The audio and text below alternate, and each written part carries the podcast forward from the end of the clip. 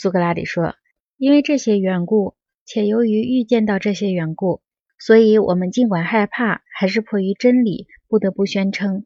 只有在某种必要性碰巧迫使当前被称为无用的那些极少数的未腐败的哲学家出来主管城邦，无论他们出于自愿与否，并使得公民服从他们管理时，或者只有在正当权的那些人的儿子、国王的儿子。”或当权者本人、国王本人受到神的感化，真正爱上了真哲学时，只有这时，无论城市还是个人，才能达到完善。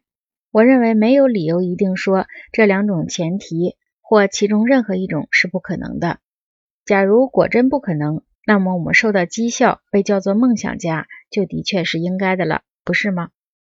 阿德曼特斯说：“是的。”苏格拉底说：“因此。”如果曾经在极其遥远的古代，或者目前正在某一我们所不知道的遥远的蛮族国家，或者以后有朝一日某种必然的命运迫使最善的哲学家管理国家，我们就准备竭尽主张，我们所构想的体制是曾经实现过的，或正在实现的，或将会实现的。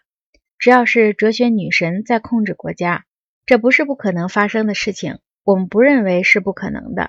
同时，我们也承认这是件困难的事情。阿德曼托斯说：“我也这样认为。”苏格拉底说：“你的意思是说大众不这样认为？”阿德曼托斯说：“是的。”